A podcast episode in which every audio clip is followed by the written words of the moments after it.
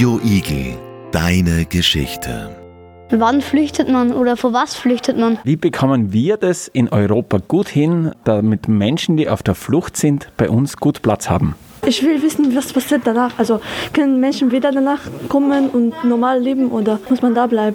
Was nimmt man für Materialien mit, wenn man in, halt, wenn man flüchtet? Ich möchte wissen, wie man sich in so einer Situation fühlt. Wieso die Menschen aus den verschiedenen Ländern flüchten.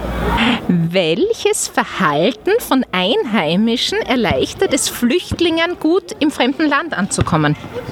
Warum erlauben wir Kindern hier in die Schule zu gehen, investieren in sie und schieben sie dann ab? Da geht so viel verloren für unseren Staat. Wie könnte man das besser machen? Hallo, ich bin Mo.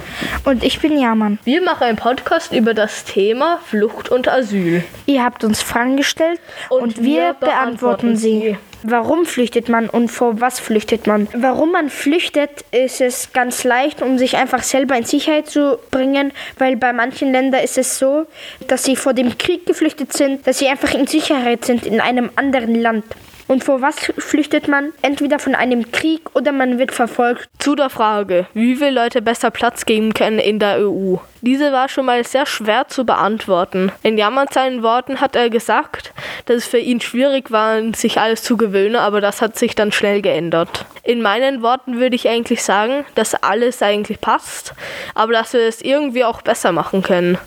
Und dass es auch für die EU vielleicht schwer sein kann, die Flüchtlinge anzunehmen. Was dann mit den Menschen passiert, wenn sie ankommen, das ist unterschiedlich. Zum Beispiel Kinder gehen in die Schule und auf einmal müssen sie einfach so weg, werden einfach einfach rausgeschmissen, suspendiert und sowas. Aber es ist jetzt halt auch so, wenn die Leute hier hinkommen, dann ist es meistens so, dass sie eine kurze Zeit brauchen, um eine Wohnung zu finden und dann einfach sich an das Leben gewöhnen können. Was nimmt man für Materialien mit?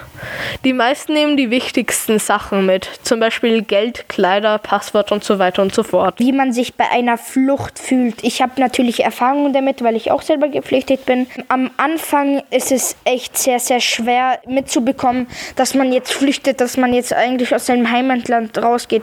Und man hat schon Angst, dass man irgendwie was äh, passiert, äh, dass was passiert oder so, dass man jetzt einfach nicht mehr lebt und so weiter. Es ist echt ein sehr, sehr schreckliches Gefühl bei einer Flucht. Zur Frage, welches Verhalten von Einheimischen erleichtert es, Flüchtlinge gut anzukommen? Wie immer ist es wichtig, zu ihm nett zu sein. Und ja, auch Flüchtlinge.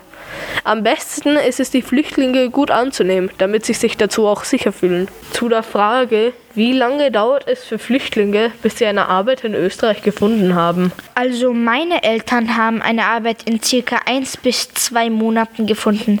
Es ist am Anfang sehr schwer gewesen. Jetzt zur letzten Frage und dafür auch die schwierigste zu beantworten.